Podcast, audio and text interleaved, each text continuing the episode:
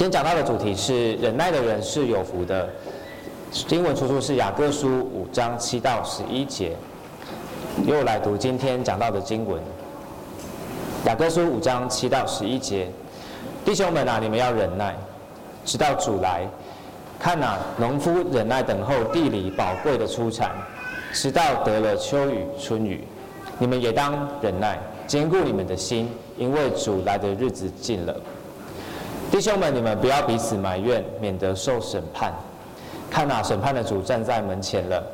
弟兄们，你们要把那先前奉主名说话的众先知，当作能受苦、忍忍忍忍耐的榜样。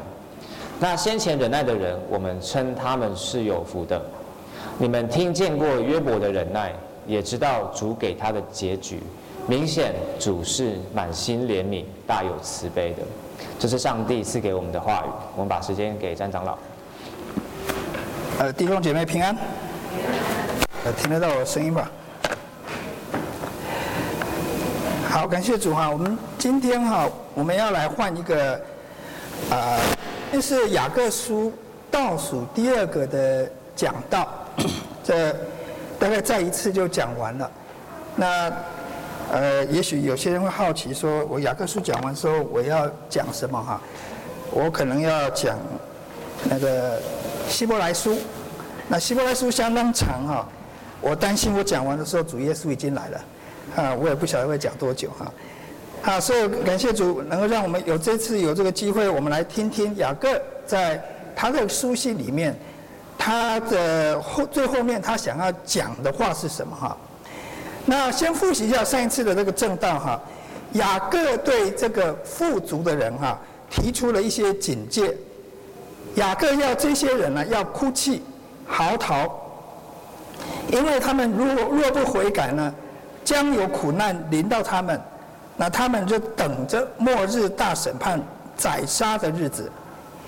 雅各的话呢，对我们有两个功课。首先呢，我们处在这个末世的这个时代里面呢，我们应该要谨慎生活，按神的心意使用他交付给我们的才能、资源还有财富，同时呢，也要看顾这些穷苦人的需要。其次呢，我们的生命呢，不在于家道丰富了，乃在于有神丰富的荣耀彰显在我们身上。二人呢，虽然在今生享受荣华富贵，但我们不要心怀不平，也不要生出嫉妒。神必亲自保守我们，擦去我们眼中的泪水，使我们得着安慰。我们刚刚念了今天的经文哈，你们可能会发现里面有一个重复的关键词，啊，这个关键词就是忍耐。那么雅各为什么要在书信的结尾的部分呢？用五节的篇幅，就用五节篇幅，只讲一个主题，就是忍耐这个主题。通常呢，书信的结尾是给收信人最后的叮咛跟嘱咐。那么写信的人哈，可能在前面已经说了很多事了，可是当他发现说他不能再写了，就会想要在最后的时候呢。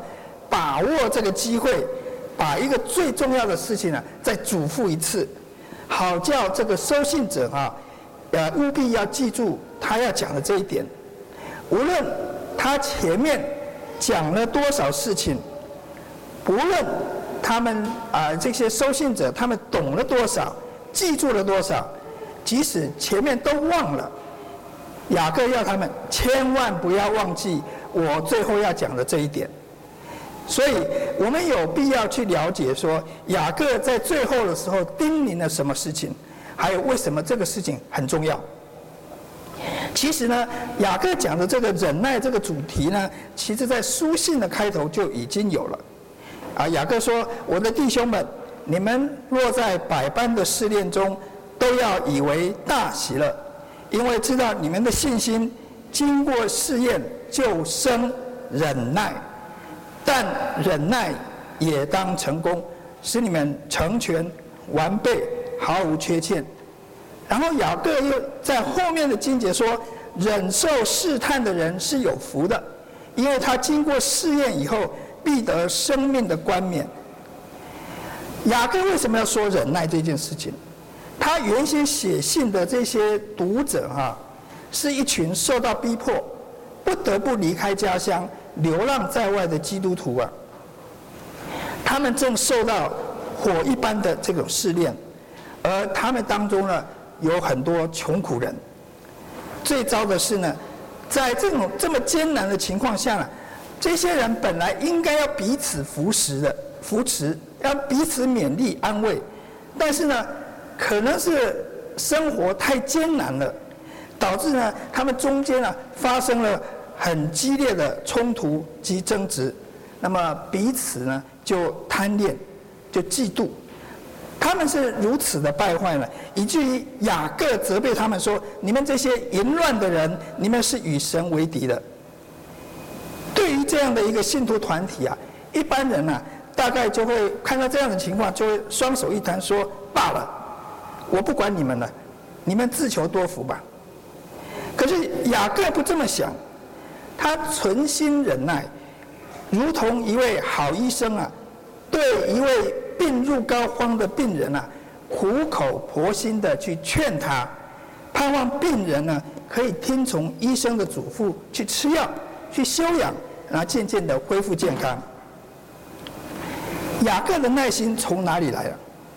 因为他了解他的收信者正在经历神给他们的百般的试炼，而撒旦呢，也在这些试验当中呢。在神的许可下呢，以最强的火力攻击这些信徒，引诱他们去犯罪。雅各深深了解，这些信徒啊，正受到火一般的试炼，然而呢，里面却有神不可测度的美意，因此他绝对不能放弃这些信徒。就在这个书信快要结束之前呢，他渴望。这些信徒呢，抓住最要紧的功课是什么？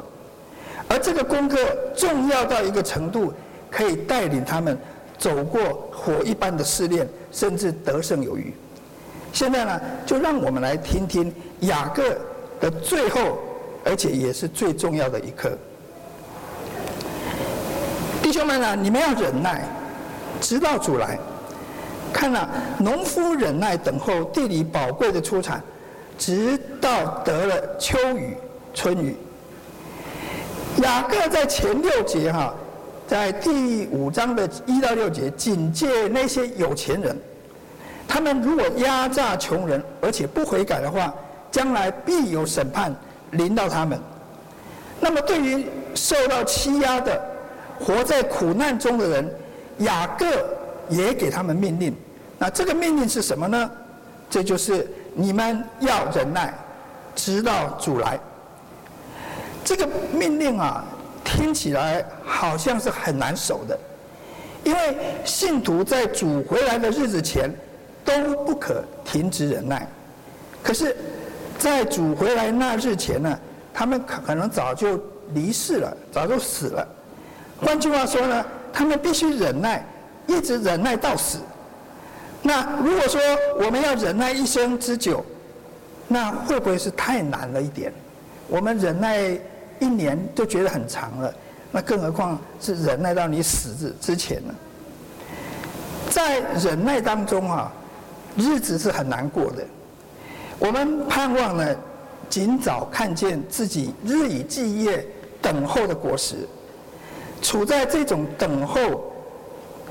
这个等候啊，会造成焦虑，还还会有张力。那么处在这些情况里面，我们多半会感觉，即使是短短的一天，也好像过了一年的时间了。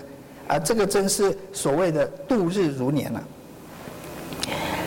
在还没有看望所盼望的成果之前，雅各用什么方式来安定信徒，使他们可以继续的以大喜乐的心来忍受试探？度过每一天呢？雅各呢，首先用农夫栽种收成的例子来安慰他们。啊我不晓得你们当中、啊，是不是有人是来自农家的哈，或者是你本身就是务农的，你种就是种东西的啊。那么农夫的工作有一个特征，啊，这个就是靠天吃饭。农作物从播种到最后收成啊，都要看老天爷是不是赏脸啊。该下雨的时候就下雨，不该下雨的时候不要下好雨。那他们最怕遇到旱灾，或者是遇到好雨，因此在农田的耕作上面呢，充满着不可预期的变数。虽然呢，我们现在可以用科技，用智慧温室，用 greenhouse，那个叫什么？greenhouse 叫什么？温室哈，哈，用温室来栽培技术，来突破这些困难哈。但是，呃，农作物的成长啊。仍然是有这个必须要遵守的规律的，因为这个是神在创造的时候、创造天地的时候，他所命定的一个呃，是呃农作物生长的规律。雅各说呢，农夫在等候地里的出产时，他们会留意秋雨和春雨何时到来。那么秋雨啊，可翻译成早雨。啊，叫做 early rain。那么春雨呢，可以翻成晚雨 later rain。在雅各所在的巴勒斯坦地，哈，这个是在巴勒斯坦地，不是在台湾啊。秋雨是第一场雨，那么大约会在十月或者是十一月下来。因此呢，这个农夫呢，必须要观看这个天候，呃，在下雨前不久，也不要太早。在下雨前不久就要播种，那么从此以后呢，那个种子撒撒到土里面，那农作物就开始成长，而下雨了就开始成长。大约到了隔年的四月五月，就是春雨，就是第二场雨，就会开始下了。农夫呢，如果要有好的收成，这两场雨一定要的，缺一不可。因此，他们必须忍耐的等候。在下雨前就做好该做的工作。那么在等候的期间呢，他们不能太早收割，因为你如果太早收割的话，这个农作物还没有长到最适合食用的那种状态了，啊不还不能吃了。虽然长出来了，但是不适合吃了。所以在等候的时间，呃，他们如果没有看到果实长成那种。应该有的那个饱满的那个现象的话呢，他们要还是要愿意很耐心的等候春雨的出现，然后呢，才在适当的时间收成。第八节，你们也当忍耐，坚固你们的心，因为主来的日子近了。弟兄们，你们不要彼此埋怨，免得受审判。看呐，审判的主站在门前了。农夫忍忍耐、引颈盼望的日子是什么日子？当然就是那个收成的日子。那么雅各把这个收成的日子比作是主来的日子，就是主的大筵席，主回来要审判世人的大日子。雅各先前已经警戒了他的收信者。每一位信徒啊，将来都要站在主的面前受审判的。对于这样子一个彼此征战斗殴的这个信徒团体呢，雅各给他们的命令就是忍耐，坚固自己的心。就像农夫一样，在还没有看到收成的时候，在你还没有看见那个日子的时候，你要睁开你信心的眼睛，远眺。主将来要给你们的奖赏，同时呢，在看见恶人飞黄腾达的时候，也不要生出嫉妒、羡慕的心。你们要保守你们的心，不要被引诱去了，去走那一条宽敞好走的路，但最终呢，却是引到灭亡的道路。此外呢，雅各更提提啊，更说出了一种忍耐。就是在你们在信徒当中啊，不要彼此埋怨。这不单单呢要避免在公开的场合恶言相向啊，而且也要禁止在私下的场合，甚至在你的内心里面在诽谤、论断对方，甚至在神的面前控诉你自己的弟兄，免得你所做的这一些，你所说的一些话，你所你的一些的思想，这一切的埋怨呢，全都成了主将来要审判你的证据。弟兄们，你们要把先前奉主名说话的众先知，当作是能够受苦、能忍耐的榜样。除了农夫的忍耐，雅各还提到先知们也是信徒忍耐的榜样。先知是谁？他们是一群神所拣选的，奉主名说出神的心意，或者是将来必定成就的事情。我们单单哈看这个先知的身份哈，还有他的工作特性哈，我们都会以为先知是一群广受礼遇的人呐，因为他们是天地万物造物主的代言人，没有错。有些先知啊，他们是有大能的，像以利亚和以利沙的先知一样。刚才我们已经小孩子故事已经讲到以利沙。这些先知呢，可以分开河水，使死人复活，甚至呢，从天降火。好，上一次在以利亚的时候，在祭坛上面呼求了，从天就降火，把那个祭物全部烧掉了。但是呢，有一些先知啊，没有这么风光的，他们必须要奉主的名，将神要他们传达的话，一五一十的说出来。我要强调。一五一十的，你不能打折，特别是要向那些具有生杀大权的君王说话。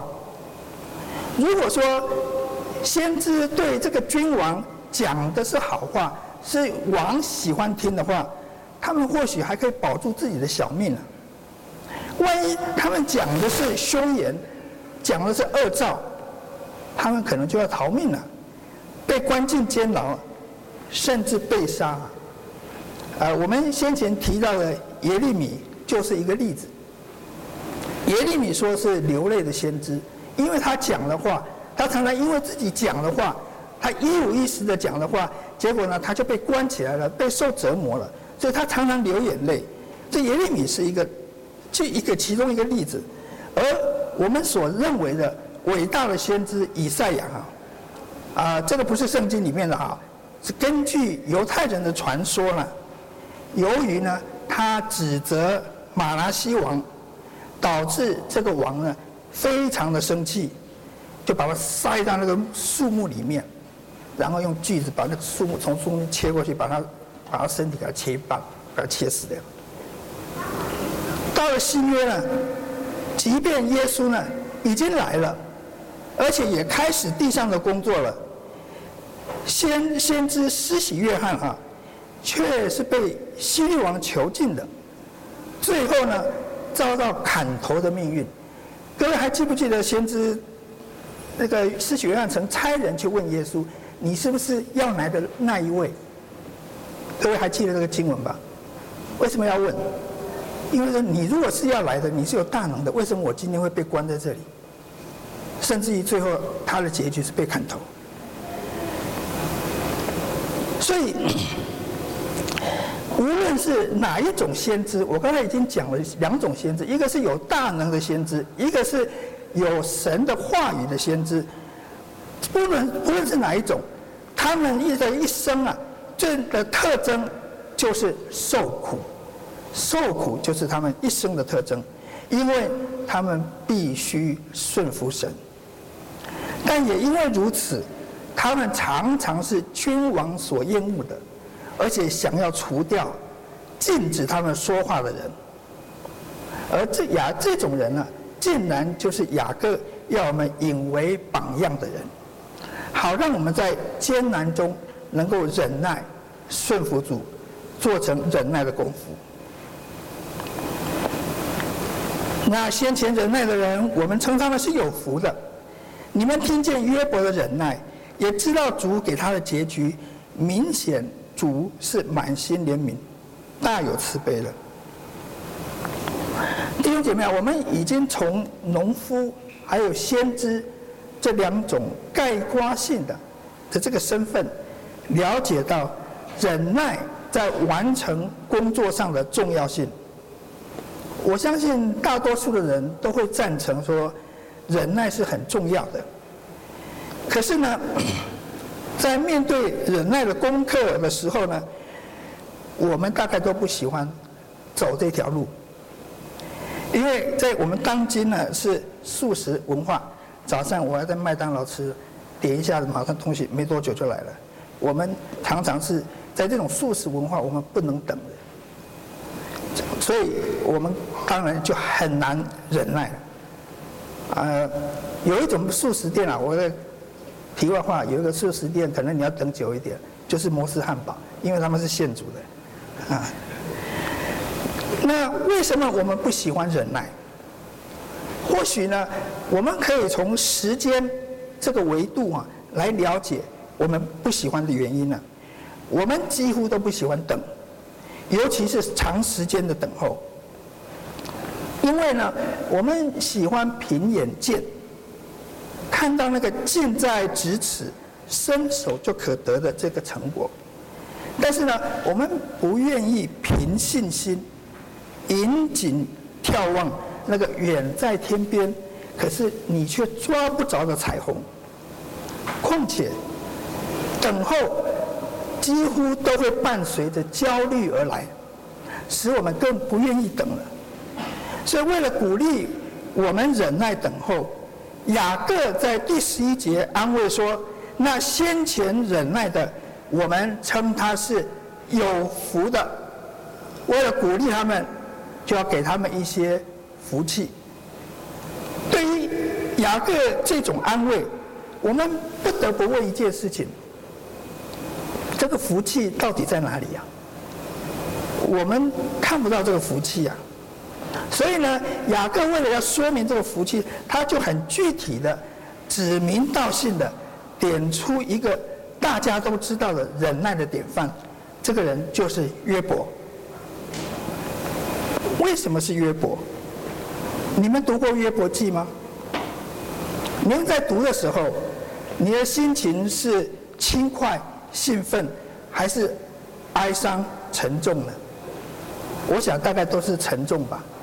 如果你们好好去读的时候，有时候可能真的不想再读下去了，越看心里越越越越不高兴。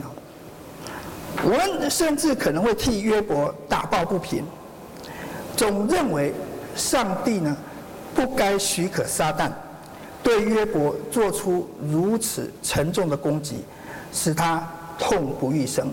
约伯甚至于在受不了的时候，他咒诅自己出生的那一天，他希望他自己没有生出来。就要就不会经过这些痛苦了。我们如果将旧约中神仆人受苦的程度，我们来做一个排行榜的话，约伯排第一名是当之无愧的。正因为他所受的痛苦是如此剧烈，他在其中所做的忍耐，恐怕是没有人能够超越的，除了耶稣以外，恐怕其他人是很难超越的。但是，当我们仔细的读约伯跟他四个好朋友的对话的时候，我们不但不会发现约伯所谓的忍耐，我们反而更多的看见他的不忍耐。尤其是当撒旦对他的身体进行第二次的攻击中呢，约伯表现出他的不忍耐。加尔文啊。在这个发现了，约伯在这个激烈的战斗中，约伯表现出焦躁难耐，不但对于逆境呢有极大的厌恶感，而且更在情感及意志上强烈的，而且是刻意的要背逆，对上帝呢不断表现出反抗、埋怨、挑剔、找上帝的错，最后呢，甚至把自己提升到与神同等的地位。他说：“我要跟上帝你辩论，我要跟你当面辩论。”所以雅各是不是写错了？他应该说约伯的不忍耐，不是约伯的忍耐。那对此呢，我们应该要怎么回答呢？请许可我用从两方面来回答这个问题啊。首先呢，在众多伟大的属灵人物当中呢，圣经如果对他们有任何的称许，往往是在他们经过艰难的考验之后，而且在圣灵在他们里面做了善功之后，圣经才会称许这些人的。可是呢，在这之前呢，他们已经不知道经过了多少次的失败，这些失败，神都在一次一次的在基督里设他们，使他们从跌倒处呢重新站起来，越挫越勇，最后呢，神终于可以看到他们在试炼的炉火中反照出耶稣基督的样式。这个这个时候呢，那个试炼呢才会停止。有一个新约里面有一个很好的例子，就是彼得三次不认主，啊，大家都知道，鸡叫子牵你三次不认主，最后呢，他反而成了主勇敢的见证人。一个不敢认主的人，最后竟然敢大众在大庭广众面前见证主。彼得不就是这样子一个人吗？他前面不是有失败过吗？而且很重大的失败的。在约伯的例子中，说实在的啦，我们当中没有任何一个人有资格去评论他人，因为我们所受的苦难啊，不及他的万分之一了。但是呢，如果我刚刚记呃这个说法呢，如果成立的话，在约伯成为忍耐的典范之前，他一定会在试炼当中显出他的不忍耐，如同火炼尽这个火在炼尽这个黄金的时候，黄金里面那个不纯的那个成分哦，一定会以渣滓的形式呢浮现出来，那个不纯的东西，黑色的东西，就会在炼金的时候会浮现出来。所以在约伯成为忍耐的典范之前，他必须是一个不忍耐的人。如果他没有走过这个过程，他就不会成为一个忍耐的人。没有一个人一生下来就是已经有完美的忍耐了。忍耐是从不能忍耐的人当中火一般的试验锻炼出来的。其实。我们必须要检视忍耐是什么，它的定义是什么？因为我们哎哈，恐怕都存在一种既定的，但是不正确的看法。让我举加尔文在约伯记讲道中，他对忍耐说的一样：忍耐不是失去对痛苦的感觉，就是忍耐，他不会否定你现在在痛苦的。不像，啊、说出不尽不尽的话，不像佛教有时候他们会讲，这些都是空的，这是虚虚幻的，痛苦真实的，是真实的。所以加加尔文就说，你不要去否定这个痛苦，因为这个痛苦是从神从许可的，所以忍耐不等于否定痛苦的感觉，好像痛苦不存在一样。忍耐的人。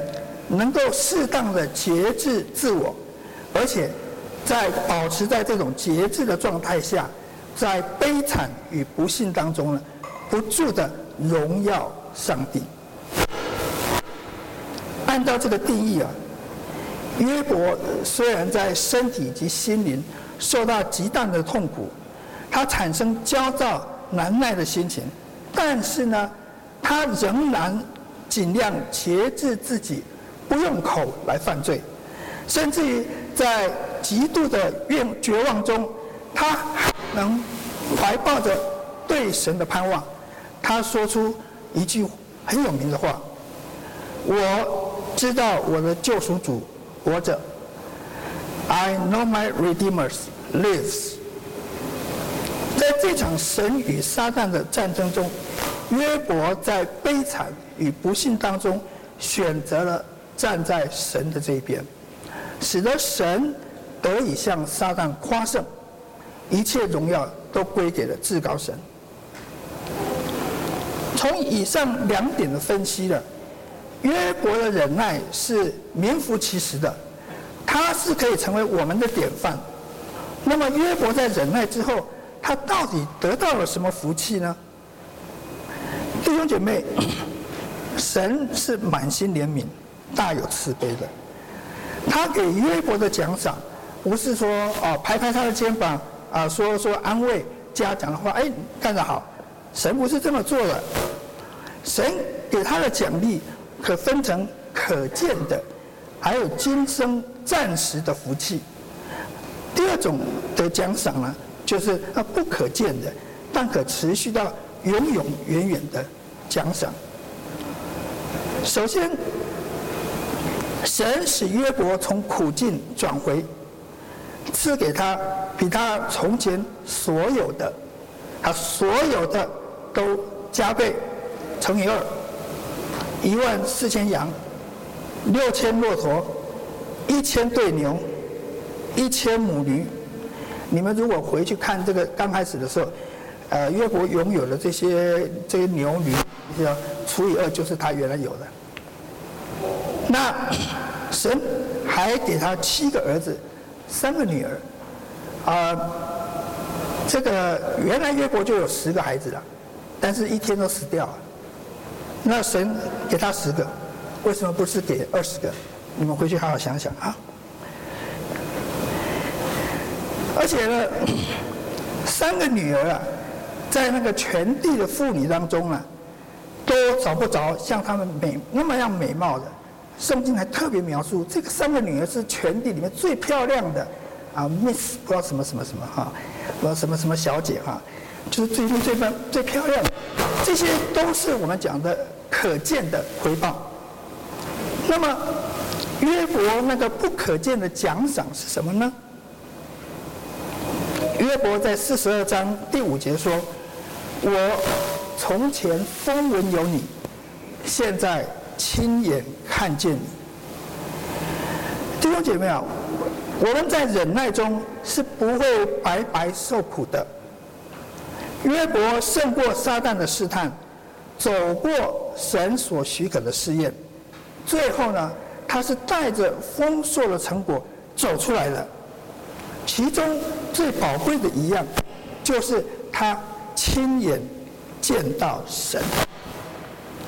这个宝贵的礼物啊，是永远消失的。那些牛啊、驴啊、羊啊，总是会死的；那些女儿啊、子女呢，也会死的。但是这个东西存留到永远的。约伯呢，将会在永恒里面享受他所认识的神。我们，你认识神吗？你所认识的神是什么样子一位神？有时候我们真的要好好问自己。当你经过苦难的时候，你会发现你所吃的神跟以前所想的完全不一样。弟兄姐妹啊，你们是否正在忍受痛苦当中啊？你们的试探是否大到让你无法再忍耐下去，而想要放弃呢？请听听神借着使徒保罗所给我们的安慰。哥林多前书十章十三节，你们所遇见的试探，无非是人所能受的。神是信实的，必不叫你们受试探过于所能受的。在受试探的时候，总要给你们开一条出路，叫你们忍受得住。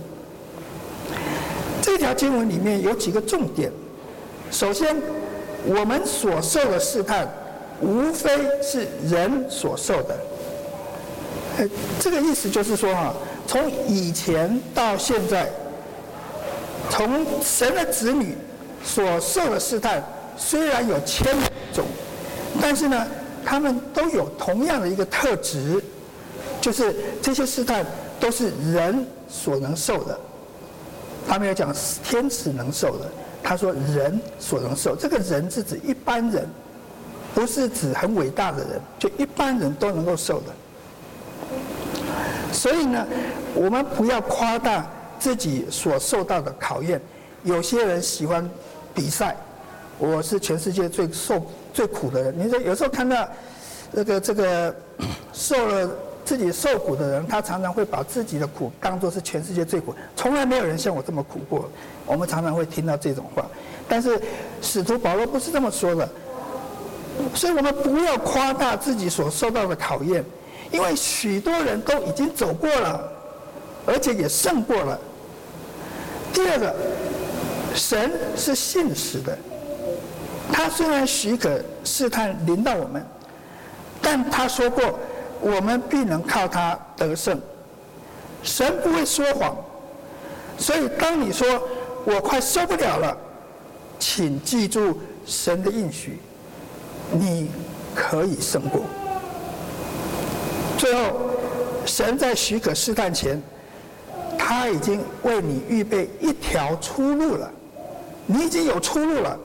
所以，与其将你的眼睛呢聚焦在你目前的难处，不如求神给你指出那一条他已经预备的，已经出那个出路在哪里。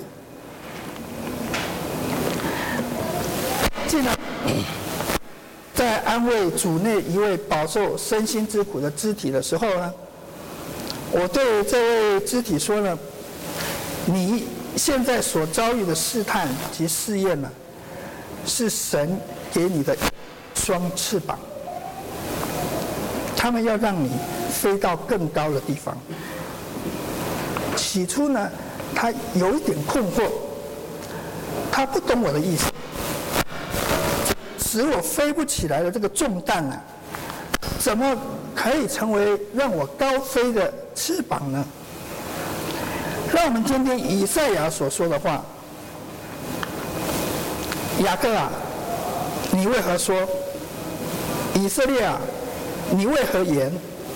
我的道路向耶和华隐藏，我的冤屈神并神并不查问呢？你岂不曾知道？你岂未曾听见吗？永在的神耶和华创造地极的主，他不疲乏也不困倦，他的智慧无法测度。疲乏的他赐能力，软弱的他加力量。就是年轻人也要疲乏困倦，强壮的也必然跌倒。但耶和华的必重新得力。他们必如鹰展翅上腾，他们奔跑却不困倦，行走却不疲。弟兄姐妹啊，没有错，我们是软弱的人，但请记住，我们所倚靠的神，他是不疲乏的，他也不会困倦的，他不睡觉的，他也不打盹的。疲乏的，他赐能力；软弱的。他加力量，因此我们的力量不从自己的血气里面来的，而是从那永在的创造地极的主而来。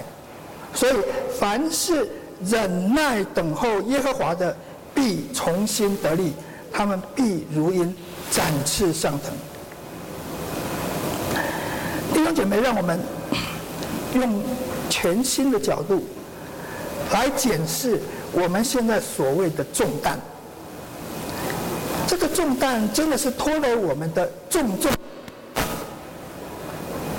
如果没有它，没有这个重担，我们会向神哀嚎吗？我们会向他支取，要跟他求力量吗？如果没有从这从天而来的力量，我们的重担就永远是重担，它不会变成翅膀的。那我们也永远没办法飞向高天，飞到神的宝座里面。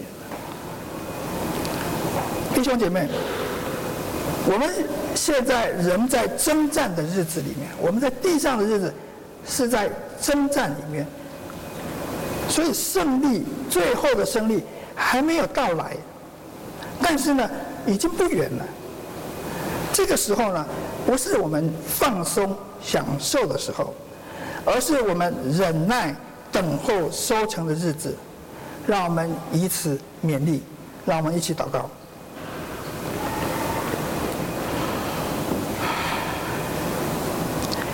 天父啊我们感谢你。你不睡觉，你不疲乏。我们感谢你，主。当我们依靠你的时候，我们是依靠一位必定会成功的主。